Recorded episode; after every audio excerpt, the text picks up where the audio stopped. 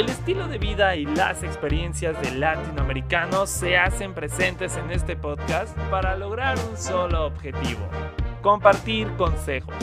Junto con Zip Science y sus invitados e invitadas podrás escuchar y preguntar todo sobre las situaciones que seguramente has vivido en tu día con día y que también has tenido el miedo de enfrentar.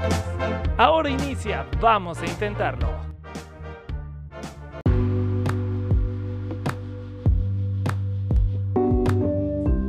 Bienvenidos sean todos ustedes a un episodio más de Vamos a Intentarlo. Soy Sebastián Sainz y les estaré acompañando a lo largo de los siguientes minutos. Pero antes los invito a que vayan a mis redes sociales. Me pueden encontrar en Instagram y Twitter como arroba. Pero también está el Instagram del podcast como arroba Vamos a Intentarlo Podcast, donde podrán pues ver distintas historias, posts incluso tweets sobre los temas que ya hemos hablado a lo largo de esta temporada, pero también sobre los temas que estaremos hablando a lo largo de los siguientes episodios.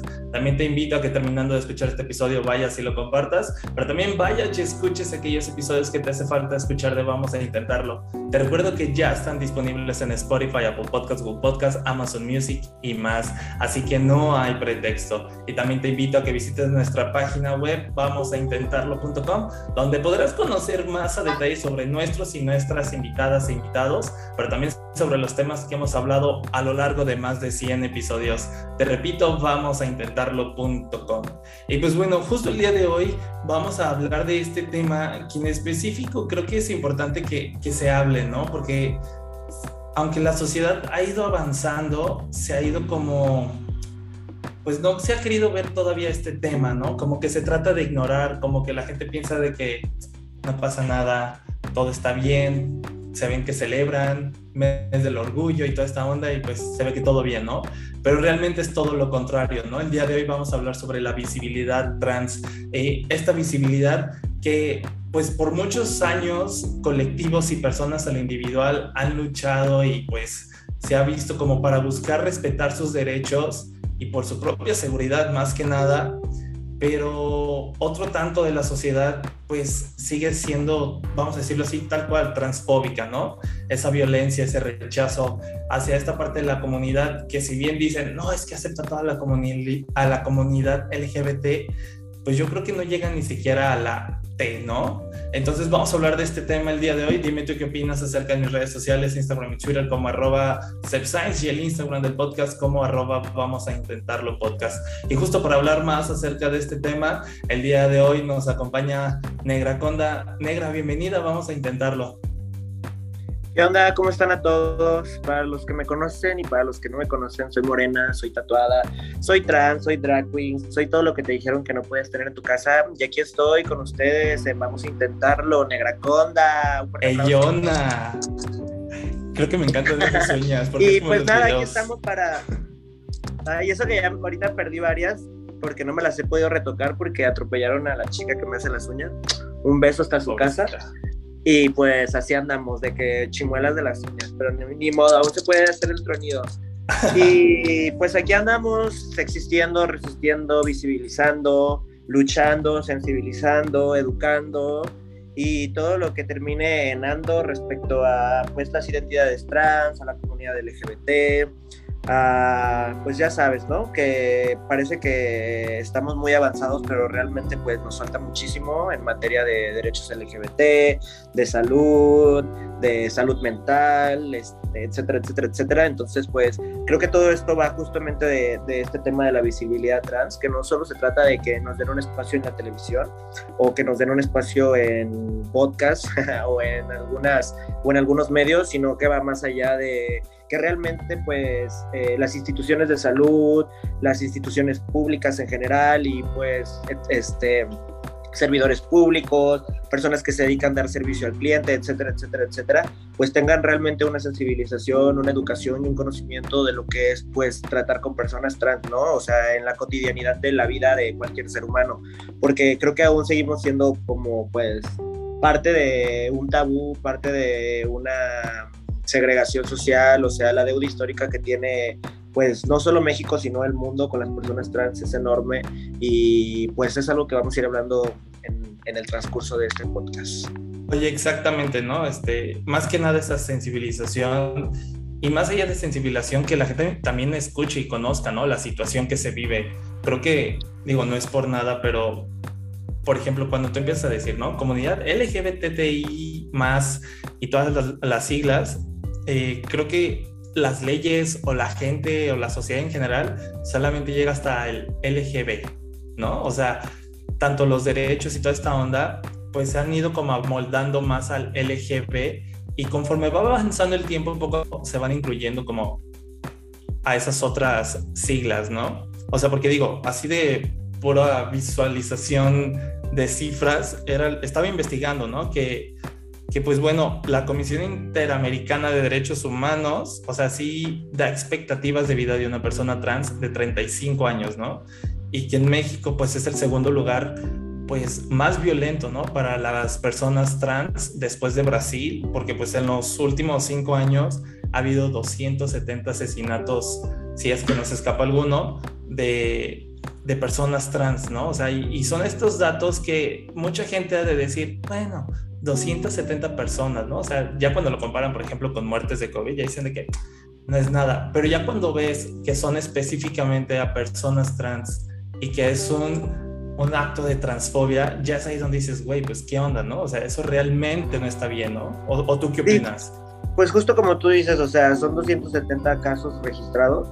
Este, cabe mencionar que muchos de ellos no son registrados o no son tipificados porque las personas trans no cumplen con cierta hegemonía social o con ciertas características que los hagan, que las hagan, los, les y les eh, hagan, eh, perdón, los, las y les hagan este, entrar dentro de realmente la identidad trans, eh, porque muchas veces hay mujeres trans que se identifican como trans, pero que no cumplen con estas, em, vayamos, con estas características eh, femeninas, entonces lo tipifican como el asesinato de una persona homosexual o de un hombre con ropa de mujer, o sea, realmente también no existía como el, el, como el transfeminicidio dentro de la ley, o sea, eh, ¿sabes? Siempre era como de que hombres con peluca, hombres vestidos de mujer, o sea, realmente no se le daba ese lugar a las personas trans cuando encontraban cuerpos de personas trans. ¿Por qué? No sé, o sea, como que son, son inconsistencias que hay dentro de la ley, que pues hasta, no sé si ya lo han hecho, pero o sea, hasta hace poco tiempo tengo entendido que pues se tipificaban como asesinatos a, hombres, ¿no? Entonces, pues muy pocos realmente se, se registraban como muertos a personas trans, además de que no solo México es el segundo país en transfeminicidios, sino también en crímenes de odio, o sea, también la comunidad LGBT a más este, se encuentra dentro de, de este estadística de muertes. Y te digo muchas veces es porque muchas personas trans las o sea meten el cómo se llama el asesinato como si fuera la muerte de una persona de la comunidad LGBT o etcétera etcétera. Este algo que también es muy importante es de mencionar es que justo el LGB eh, son preferencias sexuales no identidades de género eh, es muy diferente la preferencia sexual, la identidad de género y la expresión de género. Y es algo que las personas todavía no entienden. O sea, piensan que el LGBTIQA eh, hace referencia a preferencias sexuales. Y realmente la preferencia sexual es qué te gusta a ti, ¿no? Por ejemplo, en mi caso yo soy una morra trans, o sea, soy una mujer, eh, estoy, o sea, tengo disforia por haber nacido este, en el género que no me correspondía, porque pues no me, no me, no me siento para nada biológicamente un hombre. Digo, también sé que biológicamente no soy una mujer, por eso soy una mujer trans, ¿no? Que lo contrario a trans es cis y es lo que hace referencia a las personas biológicas. Eh, entonces soy una morra trans porque sí, porque busco ser una morra, porque modifico mi cuerpo para poder eliminar esta masculinidad que alguna vez existió en mí, que realmente la feminidad y la masculinidad son subjetivas, depende de los ojos que lo vean, pero pues al final de cuentas lucho contra mis propios demonios, entonces la subjetividad va del cómo yo me percibo como morra y qué necesito para sentirme más morra, etcétera, etcétera, etcétera, ¿no?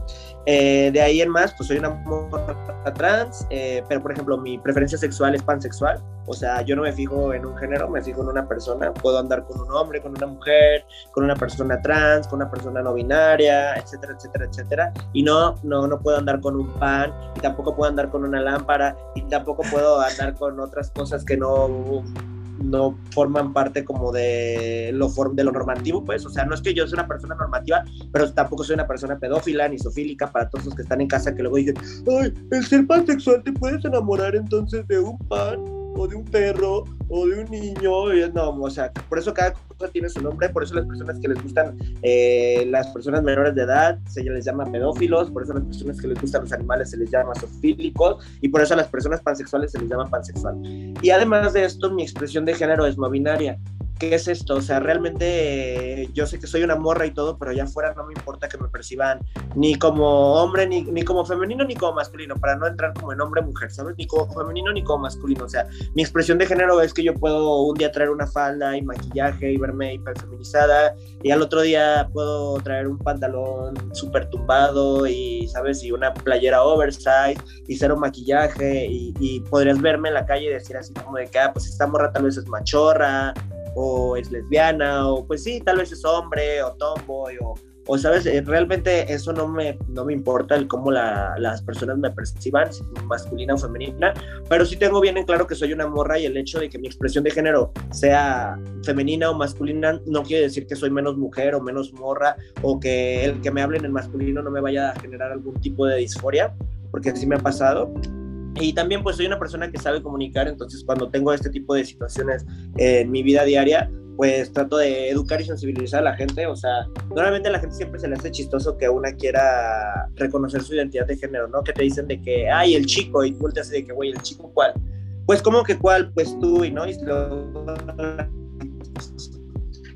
y es como de que, güey, esto que estás haciendo es discriminación sistemática, es discriminación por identidad de género, la discriminación se persigue por derechos humanos, o sea, para todas las personas que están en casa, si sufren discriminación, eh, pueden ir a la Comisión Nacional de Derechos Humanos y levantar una denuncia. Entonces, si de repente este, el gobierno, las dependencias este, gubernamentales que se encargan de tu seguridad no te están haciendo caso respecto a situaciones de discriminación, puedes ir a la Comisión este, Nacional de Derechos Humanos y ellos te pueden ayudar a meter expresión respecto a situaciones de discriminación. Eh, normalmente no se le mete a la cárcel a las personas, lo que se hace es que tienen que pagar una multa y tienen que pagar este, una remuneración eh, por daños emocionales, mentales, etcétera, etcétera, a la persona a la que violentaron. En mi caso, yo lo que siempre pido es que si es un establecimiento, se le dé un curso o, un taller respecto a sensibilización y educación para tratar a personas de la identidad eh, trans y en general para personas de la comunidad LGBT y pues también que paguen una multa, ¿no? O sea, que les duela, porque pues a final de cuentas creo que no le pesa, o sea, creo que a todos les pesa un chingo el tener que pagarle una multa al gobierno o a alguna persona, entonces pues también está interesante que paguen su multa y que aparte se eduquen y se sensibilicen. Oye, y digo, mencionas varias cosas. La primera que, que, me gustaría como retomar es el aspecto que tú dices, ¿no? Que, que cuando te dicen, hey, el chavo o el morro, ¿no? Eh, tú haces como esa referencia o más bien haces como ese cambio de, a ver, güey, soy morra y pues a partir de ahí, ¿no? Como sensibilar, como educar. ¿Cómo le, o sea, ¿cómo le hiciste, no? Porque mucha gente llega como a molestarse. O sea, y entiendo el enojo, pero ¿en qué momento dijiste de que, ¿sabes qué, güey? O sea, sí te voy a enseñar o te voy a educar, ¿no? En ese aspecto. O sea, no digo que te sientes y saques el pizarrón y toma, esta es la clase, ¿no? Pero sí como, como ese, pues esa plática de sensibilización, ¿no? Porque mucha gente diría de que, ay, güey, qué hueva, bye, y te das la media vuelta y te vas, ¿no? O sea, pero ¿cómo llegaste a ese punto de, de querer sensibilizar también a la gente? Pues creo que no es como que haya querido. No, bueno, es que es raro porque realmente todo comenzó cuando empecé como mis primeros años en drag, que le empecé a dar como un contexto político a mi personaje, entonces ese contexto político empezó a sensibilizar y a visibilizar situaciones sociales que no eran como muy tomadas en cuenta en ese momento. O sea, realmente que México se posicionó en el segundo lugar de país con más crímenes de odio no tiene mucho tiempo, me parece que tiene como alrededor de 5 o 6 años. Este, entonces, eh, el año más violento para la comunidad LGBT, yo empecé de que agregarle lágrimas a mi personaje, no a mi drag. Siempre que me preguntaban de qué, ¿por qué tu drag trae lágrimas? Porque está llorando porque es el año más violento para la comunidad LGBT, ¿no? Eh, posteriormente las personas empezaron a decirme que, ah, está bien chido cómo educas, cómo sensibilizas, cómo eh, abordas temas políticos, como luego de eso, de, de ahí pasamos como al, está bien chido tu activismo, porque pues cada vez le iba metiendo más contexto y como que eso mismo me hizo entender que pues era una persona que tenía esta capacidad, ¿no? De educar, de sensibilizar, de poder enseñar a las personas. En el camino me he topado con que no todo el mundo quiere ser eh, sensibilizado, ni educado, ni no todo el mundo quiere educar ni sensibilizar y también es válido, ¿no? En mi caso yo sí me pongo la, la playera de, de pues sí, güey, sí lo voy a hacer porque pues lo mínimo que puedo hacer para que esto sea un lugar mejor para las infancias y las adolescencias trans, pues ofrecer, darle un poco de información al mundo, ¿no? Si hay días que la neta amanezco bien cansada y bien así, de que neta muy mentalmente y no tengo la fuerza ni las ganas de educar y sensibilizar, y pues a veces tiendo a recurrir a otro tipo de herramientas sociales para evitar este tipo de situaciones como el ignorar cuando me hablan en masculino hasta que se dirijan a mí en femenino o de repente sí recurrir un poco como a la violencia de que qué te pasa pendejo, o sea, no me estás viendo, ¿sabes? Pero eso va más de la mano en, cómo me levanto y me siento y si tengo las ganas de educar y sensibilizar, ¿no? Eh, porque también se vale porque somos humanos y no todo el tiempo queremos hacer todo lo que hacemos, ¿no? Eh, pero en mi caso, pues trato de todo el tiempo tener la mejor de la actitud y la disposición y pues realmente lo hago porque soy una persona elocuente, soy una persona que tiene facilidad de palabra, soy una persona que tiene el conocimiento y que aparte impongo y tengo las herramientas para poder ponerle un alto a las personas. Es como eh, sé que soy una persona que si me ves puedo formar parte de muchas eh, vulnerabilidades sociales, ¿no? ser morena, ser de barrio, ser tatuada, ser trans, como que de repente crees que estas personas no pueden tener un posicionamiento social pues chido y no hablo de económico o este material, etcétera, sino pues el cómo la sociedad te, te respeta y, te acepta y, y te integras tú dentro de la sociedad. Entonces, pues es eso, básicamente, o sea, poderle dejar algo al mundo, poder este, educar a las personas y pues que se den cuenta que así como hay morras trans que se van a quedar calladas, hay morras trans que somos bien cholas, que somos bien hijas de la chingada y que no vamos a permitir que las personas se salgan con la suya. Porque muchas veces neta no tengo pedo con que lo hagan, porque digo, bueno, no saben, o X o el otro. Pero ya cuando le meten la risita, cuando realmente te das cuenta que hay un trastorno de discriminación, es cuando una sí dice así de que no, mi chulo, a ver, aquí topaste con pared, pendejito ¿sabes? Entonces, pues sí, o sea, me pasó que una vez en el pechugón, sí, enfrente a las personas le dije de que, lo de, justo lo que les acabo de decir, de que la discriminación se persigue por derechos humanos y que si no quería tener problemas conmigo o no quería meter en problemas al lugar, pues mejor este, hiciera referencia a mi identidad de género tal cual como, soy. Y, le, y al final, para no hacerles el cuento largo, le dije, entonces, ¿cómo me tienes que decir? Y ya, pues morra. Y le dije, ¿cómo? Y me dice, pues ella. Y le digo, ah, perfecto. Y le digo, ¿entonces te quedó claro? Sí. Y le digo, ¿qué? Sí, sí me quedó claro. Y le digo, ah, perfecto. Y ya cuando me entrega mi pollo, así de que le agarré la mano y se la prendé y me la acerqué y le dije, mira, pendejo, conmigo no te estés pasando de chistoso porque yo sí te rompo tu madre. Y mucha gente va a decir, ay, ¿por qué recurrir a la violencia? A la violencia. Bla, bla, bla. Pero a chavos, chavos, chavas, chaves en tu casa, les voy a decir una cosa, o sea, a la burra no era arista, a la burra la hicieron arista, ¿sabes? Y pues yo a veces recibo amenazas de muerte por mi identidad de género y es como de que, güey, no le estoy diciendo que no se pase de pendejo, o sea, ¿sabes? Por eso me da mucho coraje que luego las personas digan ay, es que ¿por qué actúas así? Eso es violencia. Sí, güey, porque hay días que yo salgo a la calle y hay personas que me dicen, te voy a matar a la verga por ese plan. Entonces, pues ustedes pongan en, pónganse en mis zapatos y pónganse en los zapatos de muchas morras trans y dense cuenta de que pues una vez no quiere ser violenta, pero el mundo te hace violenta. Oye, y, digo, creo que es como fundamental, ¿no? O sea, digo, ya se me van a decir de que, güey, no te vayas tan al pasado, ¿no? Pero, o sea, muchas cosas de que la comunidad LGBTIQ tiene hoy en día fue por mujeres trans, ¿no? O sea, que, que lucharon y que iniciaron más que nada este movimiento en, en Estados Unidos y que pues sí, o sea, tal vez uno diga de que no, güey, es que en Estados Unidos es muy distinto en México y la madre, pero muchas de las cosas que hoy se tienen fueron impulsadas por mujeres trans, ¿no? Entonces creo que también es parte fundamental porque incluso dentro de la misma comunidad existe como esa transfobia, ¿no? O sea, porque me ha tocado y he escuchado comentarios dentro de la comunidad que se dicen, no, las personas trans mm, como que no, no van con nosotros o con nosotras, ¿no? Entonces cuando dices, ¿qué onda, no? O sea, hay que, hay conocer tu contexto y como, y como tú lo dices, ¿no? O sea, incluso hasta enseñar, ¿no? O sea, las personas por aquellas futuras generaciones, ¿no? O sea, uno dice de que, pues a mí no me gustaría que, que las futuras generaciones, los niños, las niñas, las niñas que están en el kinder, por así decirlo, que apenas están viendo quién realmente son, se van conociendo poco a poco, primaria y secundaria, pues, pues no se enfrenten a lo mismo que uno se enfrenta, ¿no? O sea, de, ese debate, ¿no? O, o, que se detiene muchas veces por la sociedad o incluso las familias que, que, piensan que te van a rechazar y toda esta onda, ¿no? Entonces, creo que una vez que lo empiezas a hablar, ya empieza a cambiar como el panorama o la sensibilización, como tú decías, ¿no? Educación de, de las personas, ¿no? ¿O, tú qué opinas? Pues mira, aquí quiero aclarar varios puntos, ¿no? Que creo que son importantes porque no mucha gente tiene la información.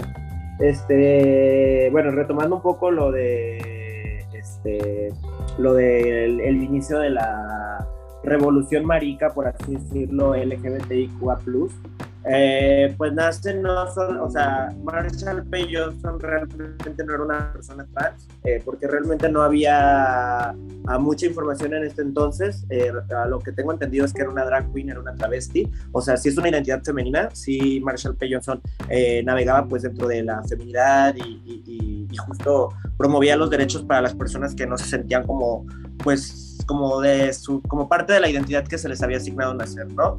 Pero realmente Marshall P. Johnson jamás dijo abiertamente que era una persona trans, este, pero sí travesti.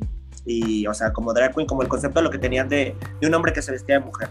Y también eh, hay una, aquí hay una situación muy cabrona que luego se invisibiliza mucho al grupo de lesbianas que formaron parte de este movimiento, ¿no? O sea, realmente esta revuelta comenzó por personas travestis y por un grupo de lesbianas.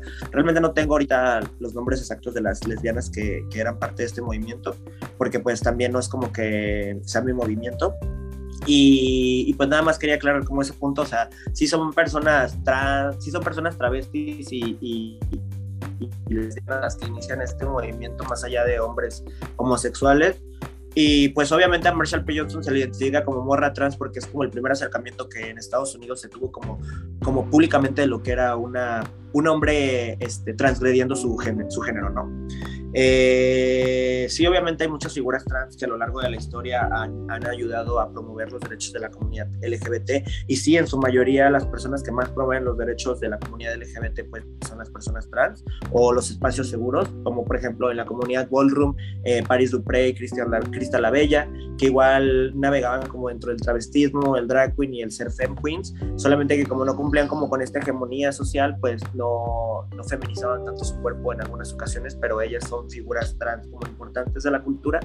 Y también pues eh, respecto al que de repente las personas digan, ay no, es que las personas trans no van con nosotros, pues chavas, gestionen sus propios espacios, o sea, chavo, chava, chávez, gestionen sus espacios. El separatismo para mí no está mal, creo que todos necesitamos este espacio donde podamos converger con personas de nuestras mismas identidades, preferencias, formas de pensar y, y, tener ahí nuestro espacio donde se debatan los temas al extremo, ¿no? O sea, yo no estoy en contra del feminismo radical, pero dejen su feminismo radical en sus espacios de feministas radicales, no lo lleven a la interseccionalidad de la lucha. O sea, todas las luchas su interseccionalidad, el feminismo, los del activismo LGBTIQA+, pero dentro de cada, de cada lucha también debe de haber, este, así como hay una interseccionalidad, también debe de haber un espacio como, como puro, como pleno, de donde se desarrolle como pues cada, cada, cada mesa de discusión, cada trinchera, ¿sabes? O sea, el, trans, el transfeminismo debe desarrollarse también en espacios donde solo se desarrolle transfeminismo, porque no son las mismas vivencias que van a vivir las personas este, trans, a las chicas que hacen eh, feminismo afrodescendiente, o las chicas que hacen feminismo indígena, o todas nuestras este, feministas queridas, que las amo, que de verdad no no shade, como dicen en el ballroom y en la comunidad LGBT, pero pues su feminismo está bien blanqueado. Entonces, replanteanse realmente qué tipo de feminismo desarrolla, qué tipo de espacios quieren ocupar y si necesitan estar en un espacio separatista donde solo puedan converger con personas que tengan sus mismos ideales, vayan a estos espacios y sean súper radicales, pero cuando se encuentren en un espacio interseccional, o sea, donde todas las luchas convergen, pues sean agradables y sean buenas personas y no generen más este, lo, de lo que están luchando, o sea, no generen discriminación, no generen violencia, no generen esto, no generen el otro, y pues van a ver que se la pasan bien chido, o sea, yo la neta no estoy en contra de que los gays se junten con los gays, que las lesbianas con las lesbianas, que las trans con las trans, pero también hay espacios donde pueden converger todas las identidades y pues está chido, ¿no? Oye, y sí, como dices, ¿no? Porque creo que al final del día, digo, pues a veces cuando hacen como estos espacios separatistas, pues sirve como para compartir como las experiencias o, lo que sea, ¿no? Como similares. Porque pues no es lo mismo lo que yo vivo con lo que ella vive, con lo que ella vive, o sea, sí, ¿no? Y en segundo lugar, eh, creo que al final del día, como tú lo dices, ¿no? O sea, cuando se juntan todos estos grupos, creo que al final del día pues todos luchan por lo mismo, ¿no? Eh, Entonces creo que es importante como tener eso en la mente de idea. Y yo, quiero agregar algo, ya, se me, ya me acordé que se me olvidó agregar de justo lo que me habías dicho anteriormente, perdón, pero antes de que se me vaya más, justo hablabas de las infancias y las adolescencias trans y todas estas cuestiones, ¿no? Eh, para todas las personas que están viendo este video, no se los estoy contando de, ay, el amigo de una amiga, la amiga de una... No, no, no, se los estoy contando desde mi experiencia personal. Yo tengo una foto a los tres años vestida de mujer, no porque mi familia me haya vestido de mujer, no porque mi mamá agarró y dijo, ay, la voy a vestir de niña para tomar una foto. O sea, yo llegué, le robé ropa a mi mamá a mis tres años. Eh, le robé una peluca porque mi mamá tenía pelucas, vestuarios, porque mi mamá también se dedica al show. Este, también es performática y todo este show. Entonces le robé el chiste de que le robé todo lo que necesitaba para, para vestirme de mujer sin que ellos supieran. Entonces a los tres años creo que fue mi primer acercamiento como trans o travesti. Y no fue porque alguien me indujera a, tener esta decisión, a tomar esta decisión, sino porque yo solamente fui a agarrar las cosas. Se me hizo como que súper normal, súper natural. Y salí a la reunión este, en la casa de mi mamá donde habían pues a familia, amigos y todo, y pues a todos en ese momento se les hizo divertido, ¿no? Y me lo aplaudieron, y ajá, y la foto y esto. Posteriormente yo pues seguí desarrollando este tipo de, de comportamientos y hubo un momento en el que personas que no necesariamente eran mi familia, o sea, quiero aclarar esto también por si alguna vez eh, tú en casita, pues tienes, percibes que tu hija, que tu adolescente, etcétera, etcétera, etcétera, pues tiene eh, comportamientos que te están indicando que es una persona trans, no dejes que otras personas se metan, porque a mí me pasó que luego la suegra de mi mamá me decía, me veía así con estos ademanes y me decía de que, ay, no, eso no se hace, el diablo va a venir por ti. Y siempre me, me, infundían como que este miedo de que si yo tenía este tipo de comportamientos, alguna fuerza sobrenatural, horrenda y culera iba a venir por mí, me iba a hacer sufrir en el infierno. Y mucho tiempo me dijeron de que los demonios del infierno iban a venir y se iban a apoderar del mundo y bla, bla, bla. Entonces, pues mucho tiempo tuve mucho miedo, ¿no? Y lo hacía escondidas de que de un chingo de gente. Entonces, seguí desarrollando estos comportamientos a mis cuatro, a mis 5, a mis 6, a mis 7, a mis 8, a mis 2, o sea, siempre que tenía oportunidad de robarle ropa a mi mamá, pintarme las uñas, o sea, y, vestirme de mujer, lo hacía. Eh, hasta mis 12 años le robé una vez 500 pesos a mi mamá o no me acuerdo cuánto y fui y me compré una peluca y me fui a concursar un concurso de travesti porque decía, bueno, no podré ser mujer, pero yo veo que las travestis, o sea, que por el lado del show está bien visto. Entonces, pues me le voy a dar por ese lado, ¿no? Ya una vez teniendo mi primer peluca de que fiesta de Halloween en la secundaria, yo iba de mujer, ¿no?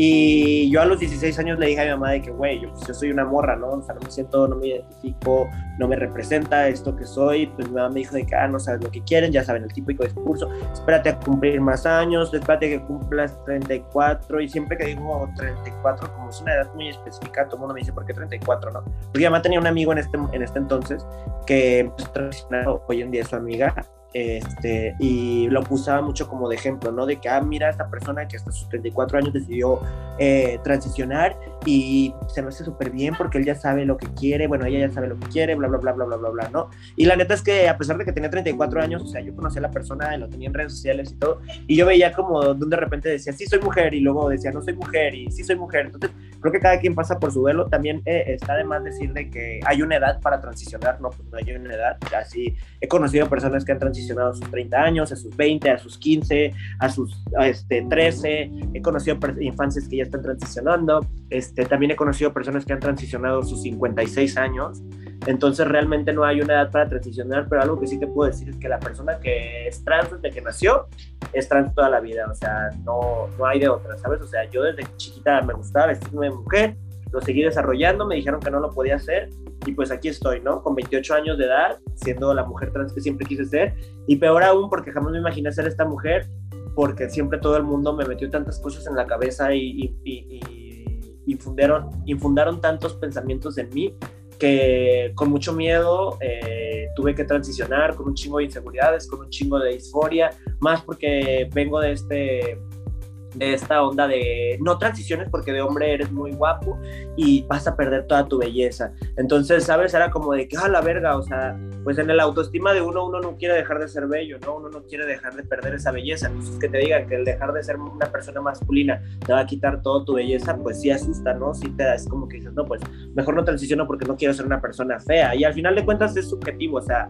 nadie es feo, nadie es hermoso, tú solo sé vive feliz, o sea, siempre les digo a las personas que si te amas un chingo a ti mismo eh, y te pones a ti como tu propio Dios, como yo soy mi diosa de mi vida, de mi camino, no necesito a nadie para poder darme lo que necesito o ser lo suficiente, autosuficiente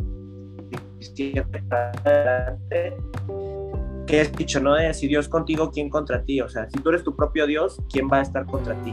¿Sabes? No hay posibilidad de que nadie pueda con tu pensamiento ni nada más que los demonios que uno tiene, que también llegan y también es válido estar triste y también es válido deprimirse. Pero es eso, o sea, sean bien observadores y no le infundan pendejadas a, a las personas en la cabeza, más si ustedes no son personas trans o si no han tenido este tipo de experiencias o vivencias, entonces pues amen, abracen y quieran un chingo a esas personas trans, porque de por sí el mundo está bien culero y todavía se hace lo más culero nosotros, pues no. Oye, y como dices, ¿no? O sea, creo que una de las cosas principales que se viven en casa es cuando te dicen, es una etapa, es una fase, ¿no? Entonces, creo que es importante que pues se entienda, ¿no? Que, que, como tal no es una etapa, es una fase y como tú lo dices, ¿no? Si desde pequeño, pequeña, pequeña sabes que eres una persona eh, trans, pues lo vas a hacer toda la vida, ¿no? O sea, porque tú así lo sientes, ¿no? Entonces creo que es importante entender ese aspecto y como tú lo dices, ¿no? O sea, si en casa vives o tienes eh, hijos, hijas, hijes o incluso hermanos, hermanas, papás incluso, ¿no? Este, pues que los abraces, ¿no? En, este proceso, porque como tú lo dices, ¿no? Hay gente que, que, puede salir a los 60 años, como pueden salir a los 5, a los 22, o sea, la edad que sea, ¿no? Entonces creo que importante es como acompañar en ese, en ese proceso y no opinar, ¿no? O sea, porque como tú lo dijiste, realmente pues no has vivido como tal la experiencia o tú no vives esas situaciones, ¿no? Porque cada quien vive situaciones distintas y difícilmente vas a llegar a entender o a ponerte en los zapatos al 100% de la otra persona. Entonces digo, ya para terminar, ¿qué le, qué le recomiendas a esa gente así que nos esté escuchando? Y, y no a la gente no educada, porque esa gente creo que realmente debe de trabajar en sí misma, pero más bien a esas personas que están iniciando con su transición o que están iniciando a conocerse y aceptarse, ¿no? Porque creo que también es parte fundamental ese miedo a aceptarte a, a como eres. O sea, ¿qué le recomiendas a esa gente? Pues, este, lo único que les recomiendo es que, bueno, yo siempre lo digo, ¿no? No le hagan caso a otras personas, eh, solo um, vivan a través de su propio pensamiento y de su propio corazón, o sea, no le deben nada absolutamente a nadie, no le deben feminidad a nadie, no le deben masculinidad a nadie, las personas no binarias no le deben androginia a nadie, o sea, no le debes hegemonía a esta sociedad, vívete, ámate, siéntete, quiérete, sé libre, eh, si sientes que los espacios que en los que estás no son seguros, eh, vea espacios seguros, aunque realmente los espacios seguros no existen, uno los hace seguros. Así que si tú sabes que también en los espacios que estás eh, puedes generar dinámicas que puedan hacer más seguro este espacio, hazlo. Porque si tú sabes que tienes tú las herramientas y estás esperando que más, alguien más lo haga, no va a suceder. por mi parte, lo único que puedo decir es que estoy trabajando en poder abrir un refugio para personas trans, donde pues se les puede ofrecer asistencia este, psicológica, médica, jurídica, etcétera, etcétera, etcétera. Entonces, para ti, personita que estás en casa, si sientes que no existe un espacio, para ti, personita que vives en situación de vulnerabilidad, si sientes que no existe un espacio así, eh, no temas. se escucha bien de, bien de novela. Eh, ya estoy trabajando en eso. O sea, si algo puedo hacer con todo lo que he desarrollado, pues es, crear espacios y esos espacios seguros. Me gustaría poderles invitar a la comunidad Ballroom. Eh, porque te ayuda a desarrollar tu identidad, tu sexualidad, te ayuda a desarrollar muchas cosas eh, personales que después te sirven en el mundo exterior, en la sociedad.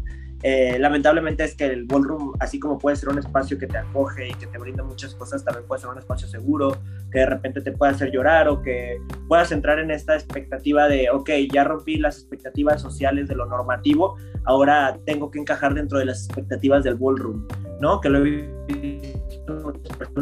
se trata de eso, se trata de que seas la la boguera del año eh, o la persona de la cultura ballroom del año, sino que pues te ayuda a sentirte plena y a poder desarrollar pues ciertas dinámicas eh, de expresión de género, de identidad, eh, de empoderamiento personal, de empoderamiento sexual, etcétera, etcétera, etcétera. Lo bonito del ballroom es que tiene tantas categorías y no todas necesariamente son de bailar bien, o sea, no, todo, no todas las categorías son de tienes que boguear y aventarte el tip, eh, vulgarmente se le conoce como dead drop, para, para ser alguien en estos espacios puedes ser, este, si te sientes bonita vendiendo tu rostro, lo puedes ser. Eh, yo he visto personas plus size en la categoría de sex siren, que es una categoría donde venden su sensualidad y les ha ayudado mucho a poder aceptar su cuerpo y, poder salir al mundo y decirles, güey, me amo así como soy. Entonces, pues si consideras que el Bullroom es un espacio que te puede ofrecer algo, adelante, son bienvenidas y ahí tienen mis redes sociales, Negra Conda en todos lados, o sea, no hay pierde.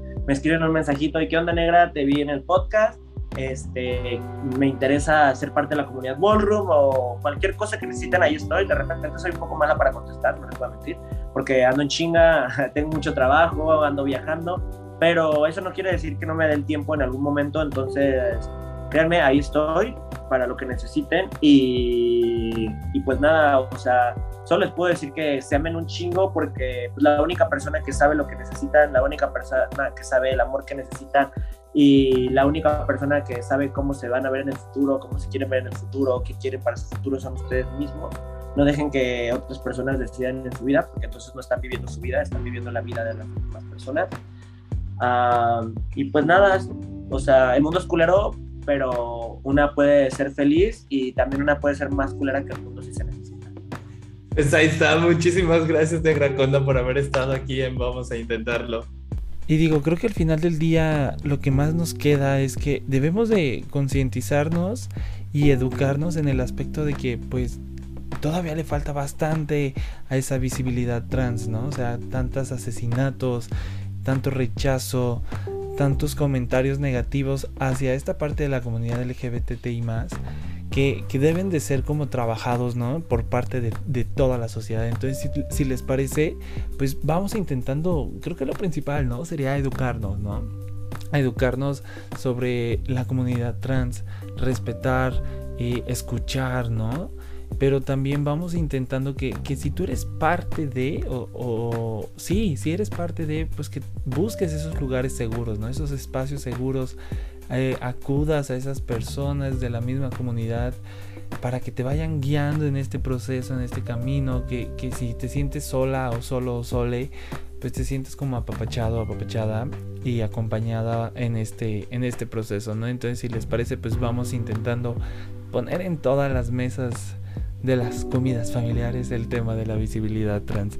Dime tú qué opinas acerca de este tema en mis redes sociales. Te repito, Instagram y Twitter como arroba Pero también está el Instagram del podcast como arroba vamos a intentarlo podcast, donde estaremos publicando diversas historias, tweets, incluso posts sobre los temas que ya hemos hablado a lo largo de esta temporada, pero también sobre los temas que estaremos hablando a lo largo de los siguientes episodios. También te invito a que como ya está terminando este episodio, vayas y lo compartas, pero también vayas y escuches aquellos episodios que te hace falta escuchar de vamos a intentar te recuerdo que ya están disponibles en Spotify, Apple Podcasts, Google Podcasts, Amazon Music y más. Así que no hay pretexto. Y también te invito a que visites nuestro sitio web vamosaintentarlo.com, donde podrás conocer más a detalle sobre nuestros y nuestras invitadas e invitados, pero también sobre los temas que hemos hablado a lo largo de más de 100 episodios. Te repito, vamosaintentarlo.com. Yo soy Sebastián Sainz y te espero en un próximo episodio de Vamos a Intentarlo.